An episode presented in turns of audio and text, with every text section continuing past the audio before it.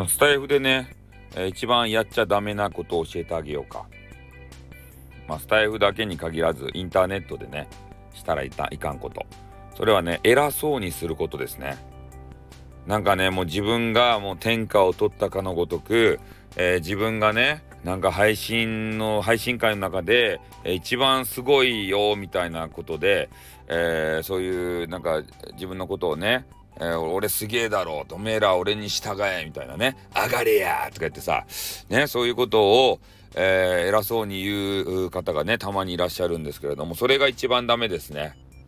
そういう偉そうな人だなっていうレッテルを貼られると、えー人はね、ちょっと嫌になって離れていきます。ね。だから、上がれやじゃなくて、上がっていただけませんですかねって言って、もみ手でね、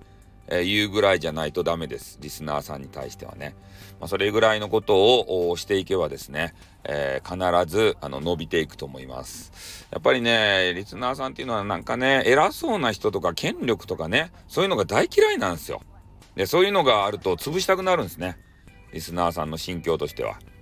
でも、もみ手でね、えー近づいてくるような腰巾着みたいな人、あそういう人が来ると可愛いなと思ってしまうんですよ。この心理をうまくついて、えーなんとかね、この配信業界の中でも皆さんね、のし上がっていただきたいなというふうに思います。はい、ということで終わります。あってん、またな、にょ。